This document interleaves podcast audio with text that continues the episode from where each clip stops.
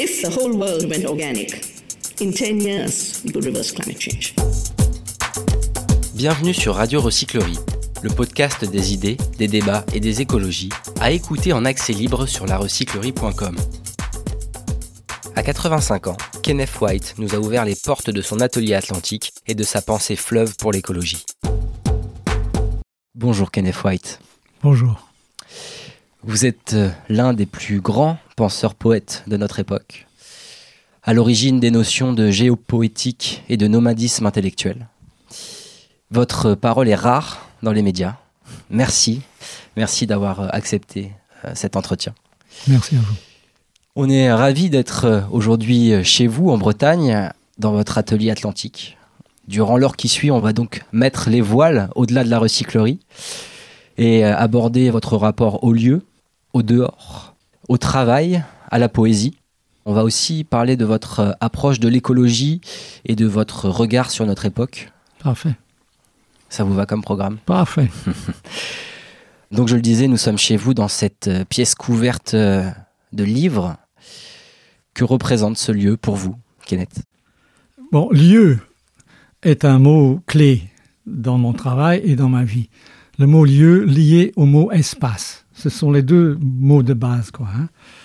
Et j'ai toujours été à la, à la recherche, dans diverses parties du monde, de lieux où vivre intensément. Il y a une espèce de dialectique dans ma vie et dans mon travail entre l'errance et la résidence.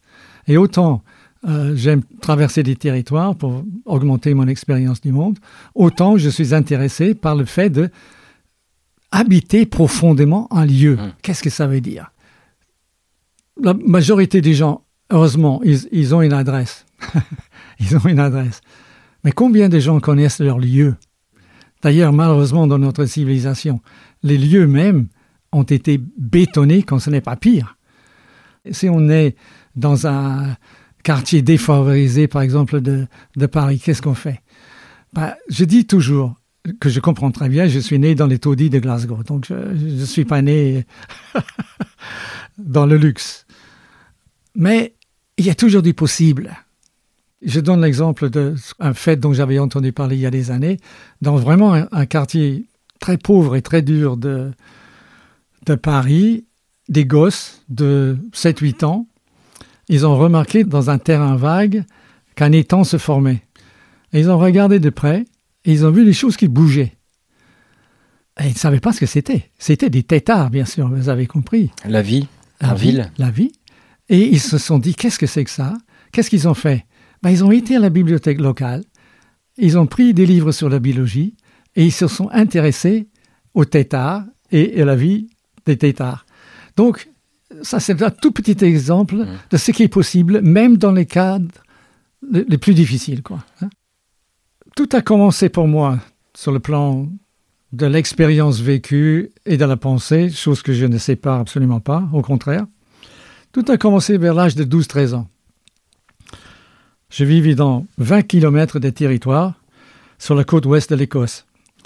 20 km de territoire d'un petit village, 1000 habitants, je connaissais tout le monde, qui avait, ce petit village, un avant-plan de rivage, c'est-à-dire un lieu de rythme, de cris d'oiseaux et de phoques Mhm. lisses et silencieuses, ce que j'adorais regarder et évoluer.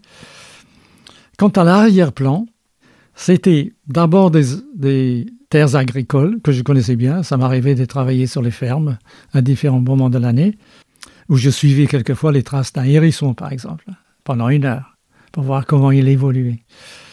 Ensuite, la forêt, puis la lande, et pour finir, la montagne. J'avais tout ça à ma disposition, ce qui était, euh, de mon point de vue, une chance énorme. Surtout dans notre civilisation actuelle. Dans la forêt, j'étais en rapport avec les animaux, en rapport très étroit. Je parlais avec les chouettes. Euh, euh, J'imitais même leur son. Est-ce que je vais arriver à le faire aujourd'hui? Quelquefois, c'est une question d'atmosphère. Bon. Ouh, ouh, ouh, ouh, ouh. Bon, peu importe. Mais il me répondait. Vous étiez déjà en, en lien avec le dehors. Tout à fait, ben, tout à fait, complètement. Peut-être que c'est les chouettes, ils ont dû se dire qu'est-ce que c'est que ce connard qui essaye de parler mon langage? peut-être, mais peut-être pas, parce qu'il répondait quand même. J'essaye de faire là, concrètement, des étapes de l'esprit, quoi. Sur la lande, c'était le vide et le vent. Il n'y avait rien. Des bruyères par terre et le vide et le vent. De temps en temps, un arbre, un, un sorbier, par exemple. Vos premiers rapports à la poétique, en quelque sorte, c'était déjà physique, Je, sensoriel? Pour tout vous dire, je ne pensais pas poétique du tout. Vous viviez poétique? Peut-être qu'on peut le dire. Ce qui m'intéressait, c'est une expérience physique Hmm. qui allait jusqu'à des espaces de l'esprit. Mais je savais que je n'avais pas de langage pour cette expérience. Je n'avais pas de langage. Il y avait le langage des rues, du village, mais j'avais l'impression que personne ne comprenait personne. Et ici, donc, maintenant, là où nous sommes, c'est ici que j'ai pu concentrer tant d'éléments recueillis lors de mes voyages. J'en ai fait, j'en ai fait beaucoup. Je n'ai jamais voulu faire le, le tour du monde. Je ne suis pas un globe-trotter. J'ai ch- j'ai choisi mes territoires où je pense que je vais avoir une densité et une intensité. Et, et je vais rechercher les anciennes cultures. C'est ça, vous avez euh, beaucoup voyagé par les livres, évidemment, mais aussi euh, arpenté de, nombreux lieux. Oui. Quel est votre rapport au, au voyage, à l'espace? Pourquoi le voyage? Bon, d'abord parce que je suis né en Écosse. Mon premier espace de, de voyage et d'investigation, c'était l'Europe. Mais j'ai toujours été conscient qu'il y a le monde entier. Hein, Je suis un grand lecteur de, géographie, Élysée, Reclus et tant d'autres comme cela. Donc, j'ai voulu voir d'autres territoires. Non pas dans un, dans un esprit de tourisme, en suivant les, les sentiers balisés à l'avance. Non, Euh, en, en sortant en fait des, des sentiers battus. Donc j'étais dans un climat européen. J'ai voulu voir d'autres climats. Qu'est-ce que c'est que d'être sous les tropiques? Des jours et des jours de pluie, par exemple, dans la saison de pluie. Qu'est-ce que c'est que traverser le Japon de Tokyo au Hokkaido? C'est être dans un terrain volcanique où on va traverser des paysages sulfureux, ce qui n'est plus le cas depuis longtemps en, Europe. Mais là, là vous êtes carrément au, au centre de la géologie. Quoi. Vous avez le magma de la Terre qui est en train de percer.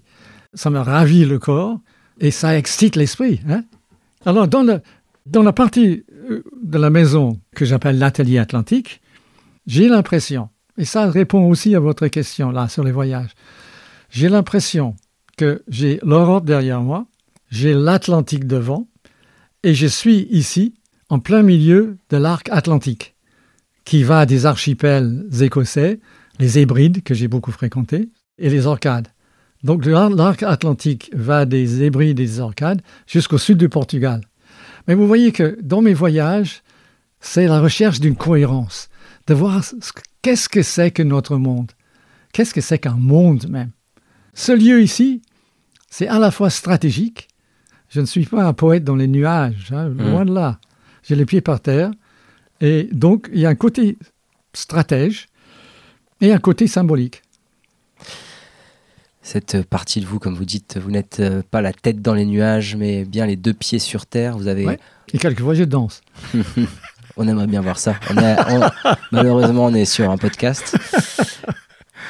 Et vous avez deux auteurs phares que sont Walt Whitman et Henri David Thoreau, donc deux Ouais. transcendantalistes du 19e siècle. Ouais. En quoi ces deux auteurs euh, ont ouvert des nouveaux champs de pensée pour vous? Voilà, Et ça, pourquoi vous ont-ils euh, accompagné? Bah, ça, c'est une question primordiale et je vous en remercie. Un jour, dans une boutique, presque un bouquiniste, je suis tombé sur un livre et c'était d'herbe de Walt Whitman. Alors, autant la poésie qu'on m'enseignait à l'école ne m'excitait pas beaucoup à l'esprit, je préférais aller faire des marches solitaires le long du rivage, autant avec Whitman, je me suis dit, oh là là, là, il y a quelque chose. Là, il y a quelque chose. Il faut que je lise ça, il faut que j'explore ça en profondeur. C'est ce que j'ai fait. Donc, pour développer l'esprit, pour développer sa vie, son existence, on a besoin d'influence. Il faut qu'il y ait des influences. Autrement, on reste ratatiné, enfantin. Hein? On vit en grande partie d'ailleurs dans une civilisation presque infantile. Il y a des intérêts qui veulent qu'on reste comme ça.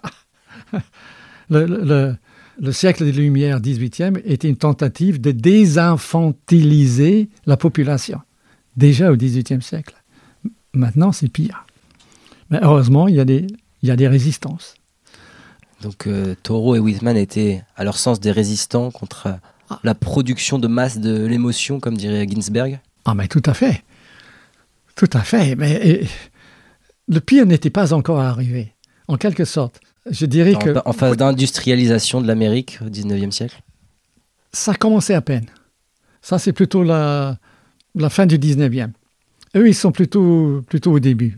Justement, ils voyaient cette société naître. Ah, ils voyaient, justement, je vais en parler tout à l'heure, ils voyaient très clairement ce qui était en train d'arriver. Pourquoi, pourquoi Whitman? Bon, Whitman, c'était le, le représentant dans mon esprit de deux mots qui m'étaient plus que chers, qui m'étaient essentiels, nature et cosmos. Même à l'école en Écosse, nous, on faisait ce qu'on appelait nature study. Moi, j'ai passé des heures à rapporter des fleurs, à rapporter des ossements.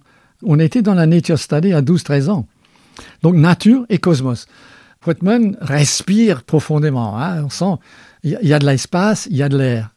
Mais son grand livre, quand même, d'essayiste, s'intitule Democratic Vistas, perspective démocratique, où il, très clairement, il voit ce qui se passe autour de lui, que tout ce qui compte, c'est le fric, c'est le profit. Et il va jusqu'à dire dans cet essai, lui qui avait, fait, avait été le chantre des États-Unis, il dit, c'est Whitman qui parle, les États-Unis sont peut-être la plus grande erreur de l'humanité. Ça, c'est Whitman. C'est, toujours la grande voix de l'Amérique. Bon, Henry Thoreau, lui, c'est le solitaire presque absolu. Il passe son temps à marcher dans la forêt. Il étudie scientifiquement la forêt. Il étudie la croissance des arbres, qu'il mesure centimètre par centimètre, mètre par mètre. Il étudie le- la glace sur le lac, Walden, Walden Pond. Il étudie et il fait des mesures.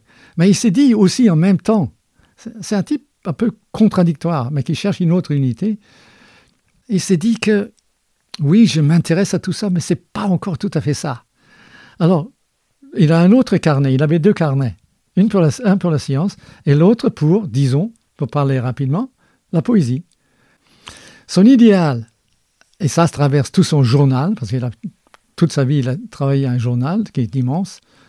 Qui est peut-être finalement son œuvre majeure. On parle beaucoup de Walden, mais c'est presque aussi son, son journal quelque part On, qui, on- on qui peut le pose les- dire. qui Moi, les je prends les deux, mais on peut le dire que le journal représente la, la totalité de son expérience et de ses recherches.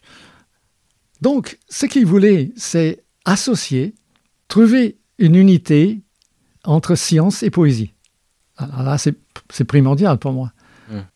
C'est une poétique, et on parlera peut-être plus précisément tout à l'heure, très forte et très ample que je veux. quoi. Hein. C'est pas, c'est pas les états d'âme. Ah, c'est pas les sentiments personnels, c'est autre chose, quelque chose de plus, ouais, de plus ample. Mais Thoreau, c'est ça, quoi. Et à la fin de sa vie, je disais que Whitman changeait d'avis vis-à-vis des États-Unis. Pour le dire en une petite phrase, moi je suis pour l'Amérique. J'aime pas trop les États-Unis. L'Amérique, c'est le continent. Les États-Unis, c'est une idéologie, c'est une politique, c'est un mode de vie que j'apprécie pas être. Par exemple, j'ai fait des voyages en Amérique, mais toujours à la périphérie. Par exemple, je, partais de Montréal, je suivais la côte nord du, Saint-Laurent jusque dans le Labrador, côte est des États-Unis. L'autre grand voyage que j'ai fait aux États-Unis, en Amérique, je me reprends, en Amérique, c'était euh, un voyage de Vancouver tout le long de la, côte ouest de, de l'Amérique. Voyez, donc, par exemple, j'ai jamais mis les pieds à New York. Pas du tout envie. Je n'ai pas été à San Francisco, où il y avait toute une, congrégation de poètes dans les années 60. Et la fin de sa vie, Thoreau, Thoreau, il a fait un voyage au Cap Cod. Et là, à Cap Cod, sur un promontoire, il tourne le dos aux États-Unis et il regarde vers l'Atlantique. Donc ces deux écrivains qu'on dit écrivains américains, en fait, allaient vers un espace qui reste à définir.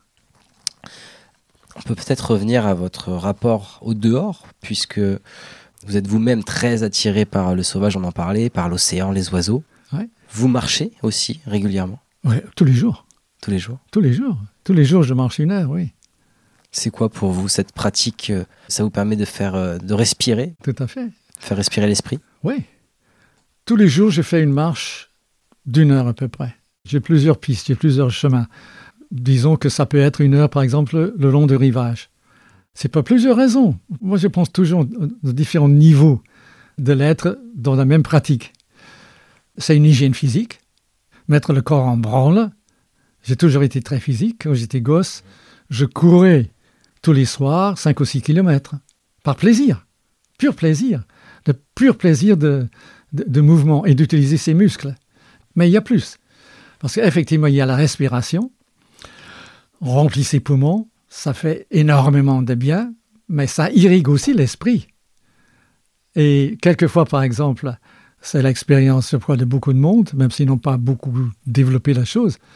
Mais quand on a un problème, quand on a des soucis ou un problème intellectuel, c'est en marchant qu'on va trouver la solution. Si, par exemple, dans, dans un moment d'écriture complexe, je me sens comme ça peut m'arriver, c'est rare, parce que je suis plutôt une écriture fleuve, mais ça peut m'arriver de dire, là, là, je bloque. Alors je, vais- je vais marcher, je reviens et j'ai la solution. Kenneth White, vous avez bâti une, une œuvre philosophique et poétique immense. Quel est votre euh, rapport au travail? Vous avez notamment développé la notion de nomadisme intellectuel. Oui. Donc un voyage au-delà du corps, un voyage euh, entre les cultures et entre les livres? Oui, le nomadisme intellectuel, j'ai beaucoup utilisé le terme euh, et développé le terme dans mon livre L'esprit nomade, Mhm. mais quand je, quand je suis entré à l'université de Glasgow, fin des années 50, lors de l'entretien d'entrée, on faisait, il y avait toujours un entretien avec un professeur pour savoir ce qu'on voulait étudier. Alors, lors de cet entretien, et c'est déjà le nomadisme intellectuel, j'ai dit que je voulais étudier, on me posait la question, je voulais étudier le latin, le français, l'allemand, l'espagnol, l'italien, le sanskrit, le chinois, le japonais et la philosophie. Alors le professeur m'a dit qu'aucun département de l'université ne, pou- ne pouvait m'offrir un, un tel programme. Donc on s'est entendu sur, et c'est ça, ce sont mes langues de travail. Travail, c'est un mot que j'adore aussi. C'est un mot central, travail. On s'est entendu sur français, allemand, latin et philosophie. Pour le reste, Mhm. j'allais me débrouiller seul. Juste une petite parenthèse Ouais. sur le mot travail. Oui, Ce n'est pas le mot euh, travail au sens du labeur que vous aimez, plutôt le sens euh, travail-plaisir. oui, c'est ça. Le travail que j'ai fait, si ardu qu'il puisse être, et la recherche que j'ai fait, je peux suer. hein. Mais effectivement, globalement, c'est du plaisir, et un très grand plaisir. J'ai toujours travaillé, même physiquement, je, je crois que je l'ai dit rapidement tout à l'heure, là, mais j'ai travaillé sur des fermes, j'ai travaillé chez, des, chez, chez diverses euh, professions, boucherie, boulangerie, j'ai livré les journaux. euh, J'ai autant de métiers que de doigts, disait euh, Taureau. mais c'est un peu ça. oui, je connaissais, je ne me rappelle pas la phrase, mais c'est parfait. Ouais, c'est parfait. C'est parfait. Et dans chacun, même, même quand c'était vraiment du labeur, et quelquefois assez désagréable, surtout, surtout dans la boucherie, mais j'y prenais quand même plaisir, parce que j'étais en train d'apprendre des choses. Et je suis très connaiss- reconnaissant à quiconque peut m'apprendre la moindre des choses. J'adore, par exemple, travailler avec des charpentiers. J'adorais travailler avec mon père qui travaillait dans les chemins de fer, dans, dans la boîte aux, signaux. Et j'adorais le voir travailler et prendre plaisir aussi, même si c'était un travail dur, prendre plaisir à bien manier le travail de la, de la cabine à, à signaux. C'est là d'ailleurs, tiens, c'est là que j'ai appris à écrire. Dans la cabine à signaux, mon père avait un- un- une espèce d'ardoise et il m'a appris à écrire. Et la première phrase que j'ai écrite, euh, c'était Kenneth White, Fairley, Ayrshire, Scotland, the world. c'est là que j'ai appris à écrire. Déjà le monde pour Il y finir. a déjà le monde. Ouais. Alors, en ouverture, la toute première phrase de votre euh, essai L'esprit nomade publié en- en 87, la Mhm. première phrase du livre c'est notre temps manque singulièrement d'espace et de respiration. Ah ben ça, oui. On en a parlé dès le début, mais c'est vrai. Euh, je disais deux mots-clés pour moi, lieu et espace. C'est vrai que euh, malheureusement, dans la société, dans la civilisation, surtout moderne, euh, on a forcé les gens à vivre des espaces très étriqués, des travails très étriqués. C'était le, le, capitalisme a inventé, par exemple, la division du travail. Ça peut avoir sa valeur, mais ça veut dire que chacun va faire une seule chose, d'une manière monotone, d'une manière interminable. Revenons à Glasgow. J'ai évoqué mes années d'étudiant. La ville de Glasgow était pour moi un poste d'observation non seulement intéressant, mais excitant, très intéressant. D'abord, ça avait été une petite ville ecclésiastique au XVIIIe siècle. Et tout d'un coup, la révolution industrielle est arrivée. On est en train aujourd'hui d'en sortir, d'essayer d'en sortir. C'est pas facile. On en parlera sans doute tout à l'heure. Mais Glasgow était une petite ville ecclésiastique et universitaire quand cet enfer est arrivé. Et Glasgow, dans l'université où j'étais étudiant, c'est à Glasgow que, fut écrite, écrite, peu de gens le savent, la première analyse du capitalisme. Marx est venu après. Hein. Marx, Das Kapital, il, il, avait déjà lu un certain Écossais qui s'appelle Adam Smith, qui au XVIIIe siècle avait écrit La richesse des nations. Beaucoup de gens croient qu'il est l'apologue du capitalisme. Pas du tout. Il, en est l'analyste. Il a envoyé les dangers déjà à la fin du XVIIIe siècle. Il disait par exemple que l'esprit allait se ratatiner. Parce que justement, on force les gens à faire des tâches très limitées, sans diversité.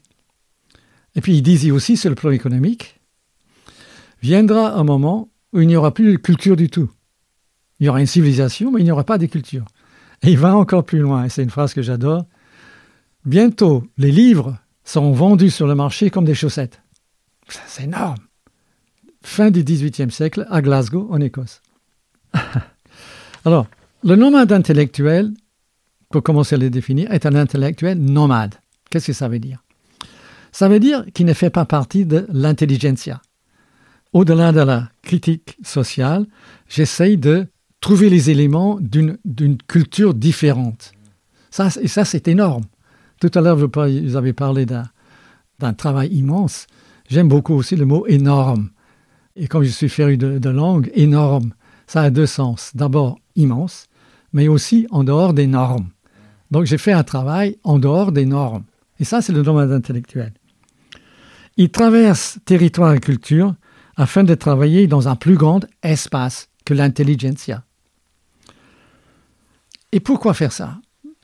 C'est parce que le monde, à travers les, les, les, siècles et les millénaires, a créé plusieurs cultures. Depuis le début de l'humanité, on peut compter, on peut chipoter sur les chiffres, mais disons une vingtaine de grandes cultures.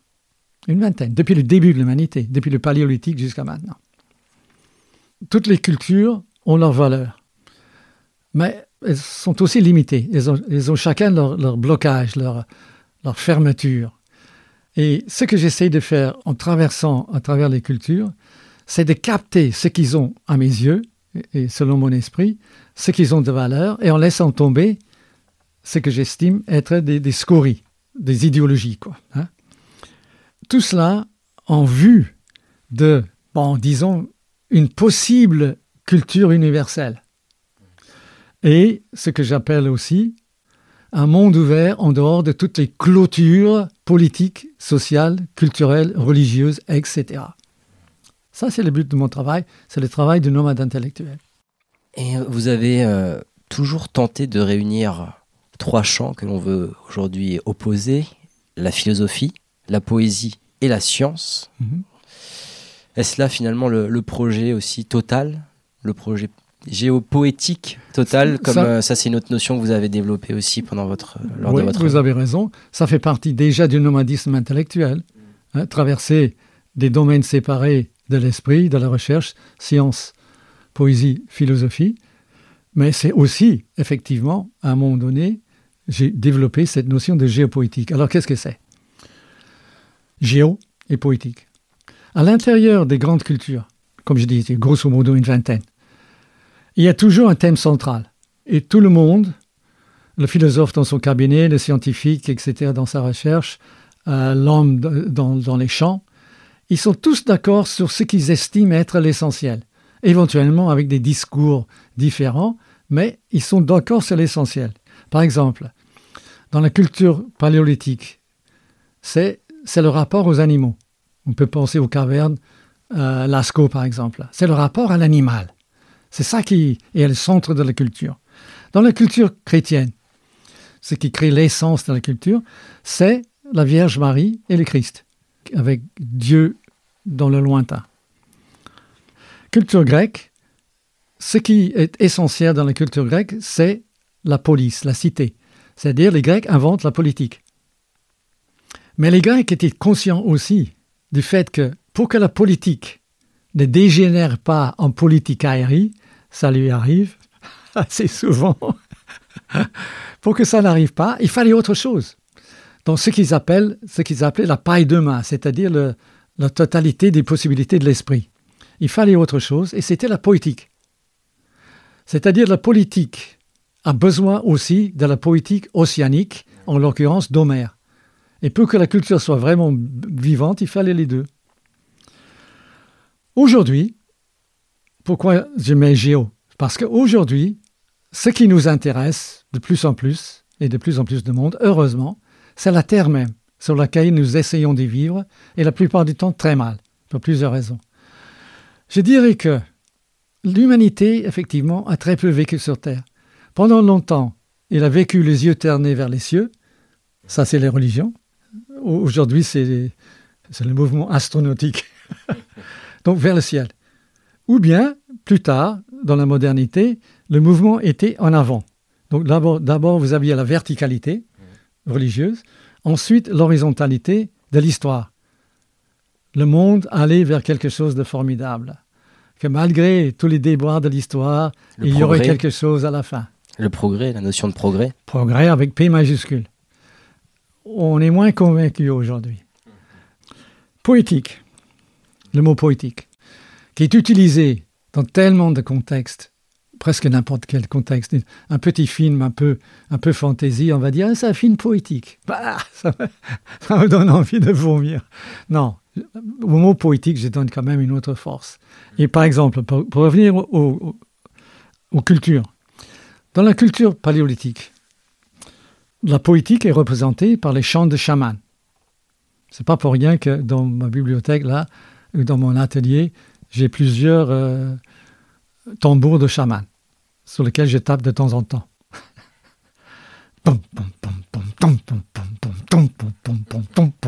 Ça me met en forme. Donc, il y a les chants des chamans. Culture chrétienne, il y a les psaumes. Culture grecque, comme je disais, c'est la poétique d'Homère. Culture chinoise, très centralisée, très bureaucratique. Mais il y a un livre poétique dans la culture chinoise qui s'appelle le livre des Odes. Et le livre des Odes, je vous les guillemets, véhicule le vent des territoires. C'est-à-dire, c'est tout le contraire. Et pour que la culture soit forte, il faut qu'il y ait deux. Il faut une certaine organisation sociale, on est bien d'accord. Mais il n'y a pas que ça dans la vie et dans l'esprit. avec la géopoétique, mon but, c'est d'avoir créé, d'avoir essayé de créer, disons, d'avoir créé, allons jusqu'au bout, une poétique aussi forte que celle-là, capable de porter, de véhiculer une culture. Ça, c'est. Et une manière de vivre et d'habiter. Ça va avec. Mhm. Ça va avec. Vous dites que la, la, pensée la plus profonde, la plus radicale, finalement, ce n'est pas le, le discours philosophique, mais c'est plutôt l'extravagance, la justesse poétique, la force poétique. Oui, je vais développer ça un peu si vous voulez bien. Un poète est donc avant tout un penseur pour vous Ou plutôt un penseur est avant tout un poète? J'aime bien les traits d'union et je pense beaucoup en termes de poète-penseur. Poète-penseur. Je crois qu'un poète est encore plus poète si c'est pensé. Ça va à l'encontre de ce que pensent beaucoup de gens, que euh, le poète, il travaille dans le sentiment ou dans l'imaginaire. Moi, je dis non. les grands poètes que j'estime le plus travaillent, travaillent autrement. Quant à la, au rapport entre poésie et philosophie, ça c'est quelque chose qui s'est beaucoup travaillé vers la fin du 19e siècle. hein. Si on voit le, le mouvement de l'histoire, le progrès, depuis le début jusqu'à cette ligne maintenant, horizontale. cette ligne horizontale. À un moment donné, fin du 19e siècle, il y a deux esprits qui, disent, qui se disent ça ne va pas, ça ne va plus, ça ne peut pas marcher. Et ces deux esprits sont d'un côté Nietzsche, le philosophe, disons, momentanément, et Rimbaud, le poète, disons aussi momentanément, parce que je vais complexifier un peu les choses. Nietzsche, philosophe, il dit Je suis un poète à la limite du mot. Et c'est vrai, il suffit de lire ses livres, il y a une force poétique immense. Rimbaud, poète, disons, lui, il dit Pour la pensée, je ne crains personne. Ça, c'est Rimbaud.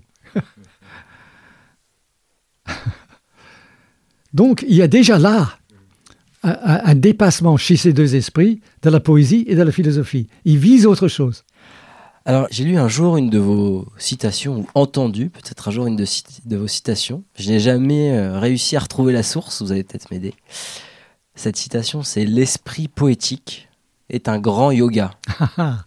Oui, moi je ne me rappelle pas, je l'ai dit peut-être dans un entretien, mais c'est, c'est vrai que quand on dit yoga, Mm. ça, ça pourrait nous entraîner très très loin. J'ai beaucoup écrit sur ce qu'on appelle la pensée orientale. hein. Bon, il y a plusieurs yogas. Quand des gens disent yoga, la plupart du temps, ils pensent à- au fait de prendre des postures. J'ai Relâchement physique, euh, Oui, oui. Et- respiratoire. et que ça fasse du bien, j'en suis convaincu. Je l'ai pratiqué un peu, mais je ne dirai jamais que je suis un yoga. Mais voyez-vous, avec vos mondes ouverts, avec la géopoétique, vous faites une forme de yoga de l'esprit. C'est ça que j'ai compris, moi, par cette Mais c'est vrai, c'est vrai, parce que il, il- il n'y a pas que le yoga physique. Il, il y a plusieurs yogas. Il y a le yoga intellectuel, et il y a le yoga de la poésie. Je veux dire, dans la tradition orientale hindoue, c'est pas moi qui faisais un petit jeu de mots, euh, qui faisait une petite pirouette. Non, ça existe dans la tradition. La poétique est aussi un yoga, pratiqué d'une certaine manière, bien sûr.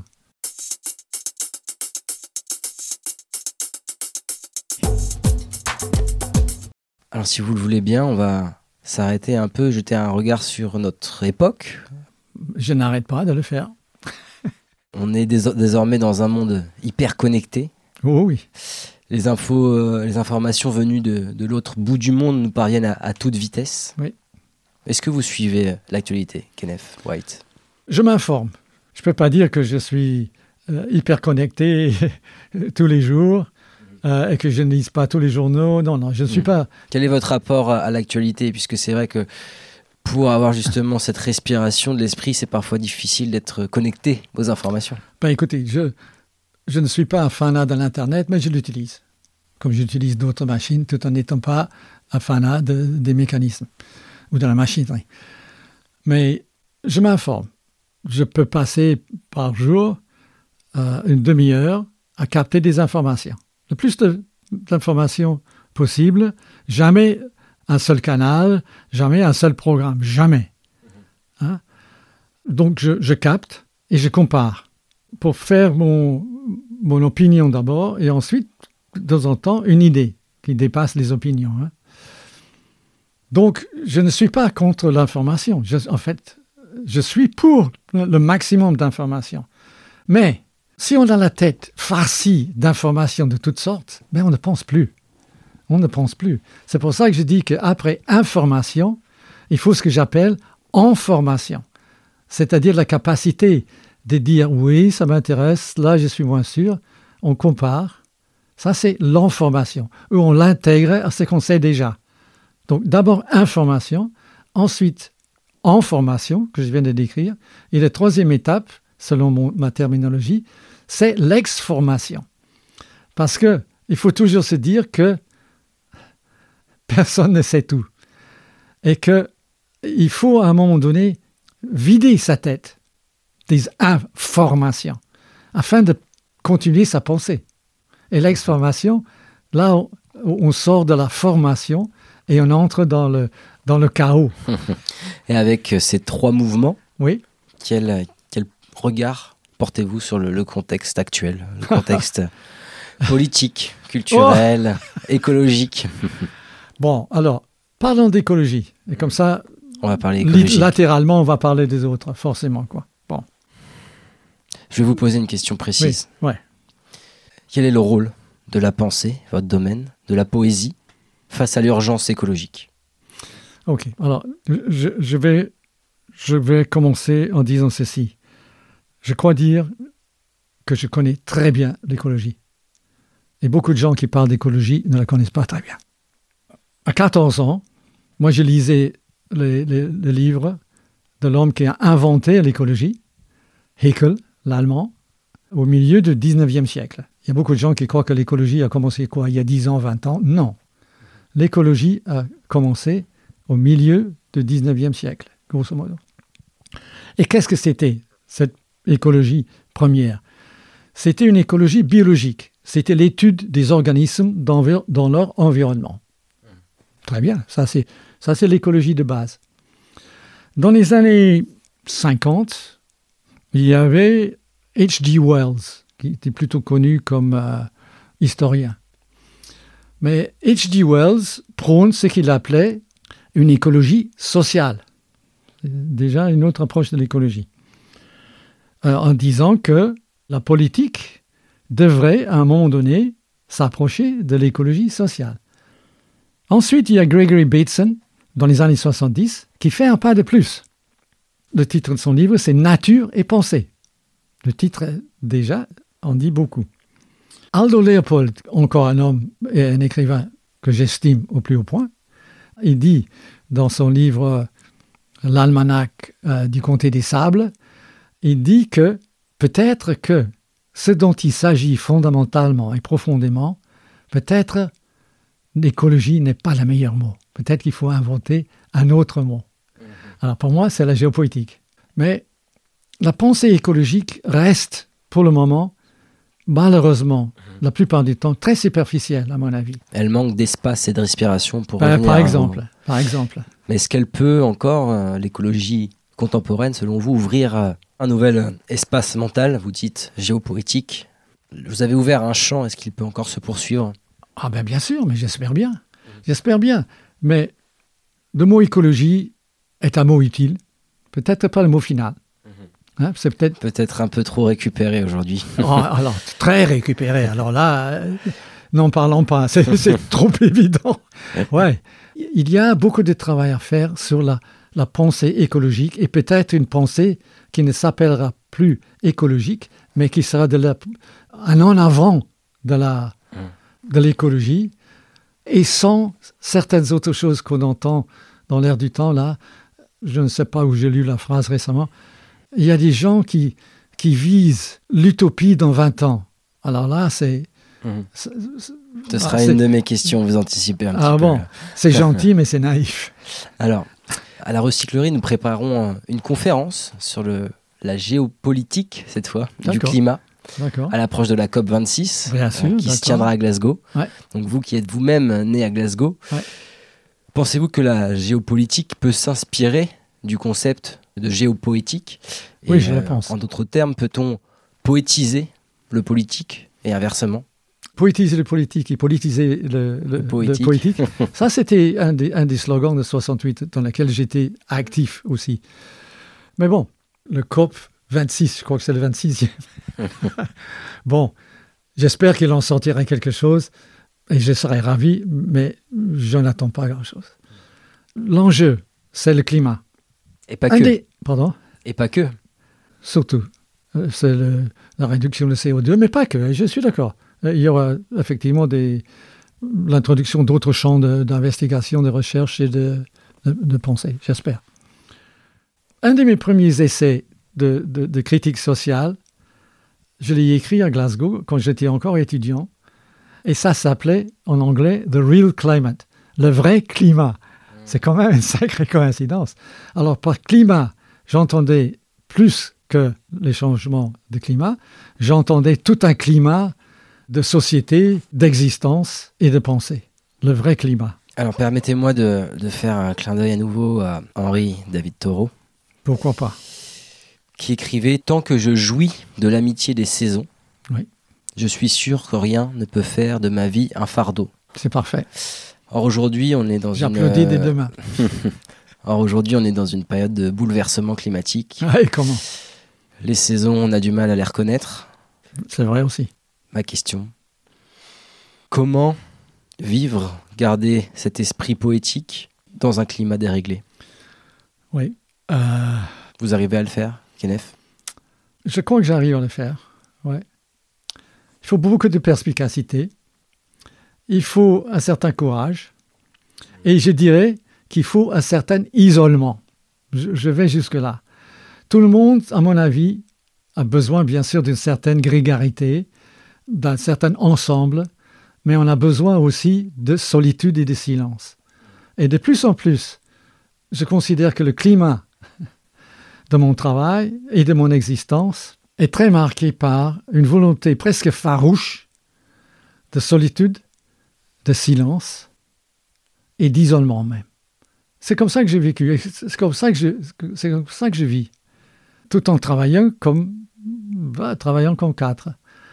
Et j'ai cherché les conditions de ce travail. Et je le fais, en quelque sorte, contre vents et marées. Mais je préfère dire avec vents et marées. Je travaille sans futurisme. Je travaille dans le présent. Parce que je me dis que si on s'occupe bien du présent, sans trop de projections, on risque d'avoir un avenir plus intéressant que du futurisme. En ce moment, on est en train de, vendre euh, aux enfants, à la jeunesse, une vie future sur Mars. Hein, ça, oh là là, on, le vend à, à coup de propagande, etc. À nouveau, ce regard vertical vers Et les cieux. comment Exactement, exactement. Alors, la vie sur Mars, franchement, je dis, allez-y, allez-y, allez-y. Moi, je reste sur Terre parce que je sais que biologiquement, je suis adapté à ce climat et à ce contexte-ci, celui de la Terre. Si on peut continuer de débarrasser de toutes les pollutions que l'on connaît, pollution sonore, pollution euh, euh, matérielle, pollution intellectuelle, Je savais que vous allez y venir à celle-là. C'est ici qu'on est, comme je disais, biologiquement adapté. Ça, c'est écologique. hein. On est biologiquement adapté ici. Et c'est ici qu'on peut développer une pensée euh, sensible, riche et qui fait vivre plus. Et c'est ça qu'il s'agit. Vivre plus. Le mot, le mot auteur, je vais encore faire un peu d'é- d'étymologie, le sens des mots. Le mot auteur vient du latin augere, aug- augtum, qui donne augmenter. Et un auteur, pour moi, c'est celui qui augmente le sens et la sensation de la vie. Si on a ça, augmenter le sens et la sensation de la vie, on, on peut aller loin. Et le mot autrice, Ah oui, vous êtes pour cette féminisation du langage et aussi apporter peut-être plus de féminin dans, dans nos livres. C'est vrai qu'on a mentionné beaucoup d'auteurs hommes. ouais. Je- J'ai beaucoup étudié cette condition sociale féminine. Et je suis ravi à chaque fois que je vois, par exemple, une artiste, ou une, disons, une écrivaine qui va dans ce sens. Kenneth White, on aimerait beaucoup entendre un, de, un passage de, de vos livres. Est-ce que vous aimeriez vous prêter à une lecture d'un de vos ouvrages? Ouais, D'accord Alors, de quel livre s'agit-il? Ouais, Quel livre avez-vous choisi? je propose un passage de ce livre Les signes sauvages, publié par Le Mot et le Reste. Mhm. Les signes sauvages, c'est les oiseaux, donc c'est Y-G-N-E-S, mais on peut y lire aussi S-I-G-N-E-S, les signes sauvages, c'est-à-dire une manière de penser et d'écrire. Voici donc le prologue. prologue. Ce livre est basé sur mon voyage au Japon, de Tokyo au Hokkaido, et pour voir l'arrivée des signes sauvages venus de Sibérie. Mes voyages sont toujours préparés à l'avance. Je ne vais pas là à... Vagabonder. les- non, non, non, non. Ils sont préparés pour que je suis sûr de ne rien rater d'essentiel, tout en laissant beaucoup de choses au hasard. Enfin, voici le prologue donc aux signes sauvages. Depuis quelque temps, l'idée d'une virée au Japon mûrissait dans mon esprit. Ce serait une sorte de pèlerinage géopoétique, un hommage aux choses du Japon, choses précieuses et précaires, et un voyage haïku dans le sillage de Bachot, un récit rêveur de route et d'île, un plongeon elliptique dans le vide. Bref, un petit livre nippon extravagant, plein d'images et de pensées zigzagantes, écrit dans le style blanc volant, comme disent les peintres. Après cela, me disais-je, je me terrerai dans mon observatoire cosmologique de la côte bretonne pour travailler au prochain cycle et arpenterai les chemins côtiers encore peu fréquentés, vêtus de vent, de pluie et de silence. Cet automne-là, je me sentais prêt et avais tracé un itinéraire approximatif. Je prendrai Tokyo comme point de départ et me dirigerai ensuite vers le nord pour atteindre enfin le Hokkaido, le chemin dans la mer du Nord. Assis dans un café à l'aéroport de Paris, par un matin ensoleillé de septembre, j'étais attentif aux sons japonais que j'entendais tout autour de moi. En particulier, ce que proférait une longue fille au visage lunaire. Et j'ai laissé quelques souvenirs littéraires du Japon me traverser l'esprit. Le soleil couchant de Dazai, Rogetsu, le professeur de haïku, dans la nouvelle de Nagai Kafu, La Sumida. Le jeune étudiant de Kababata, qui marchait seul sur la péninsule d'Izu et rencontrait un groupe de danseurs. À les entendre parler d'Oshima, mon cœur s'emplit de poésie. Sol nippon, littoral et montagne, golfe, baie, promontoire, terre volcanique, convulsée, ravagée, lavée par le vent et la pluie, par les marées et les brouillards, par un jeu vaporeux d'eau, de brume et de soleil, torrents fougueux, cascades et feuilles rouges. Je voulais m'immerger dans tout cela, dans l'énergie et le rythme et la lumière de tout cela. Et je voulais, si possible, voir les cygnes sauvages venus de Sibérie s'abattre avec leurs cris d'outre-terre sur les lacs du Nord où ils viennent hiverner. Ouais, ouais, voilà ce que je voulais. Kenneth White, un immense merci pour ce moment unique. Merci à vous. On vous souhaite de, de poursuivre vos longs voyages poétiques. Grand merci. Toutes nos émissions sont disponibles en podcast sur larecyclerie.com. Vous pouvez également suivre nos actualités sur Facebook, Instagram. Ça n'est pas une fatalité. Ou encore mieux, venir échanger avec nous à la recyclerie, au 83 boulevard Ornano à Paris, métro porte de Clignancourt. Est-ce que si moi je fais un truc tout seul, ça sert à quelque chose?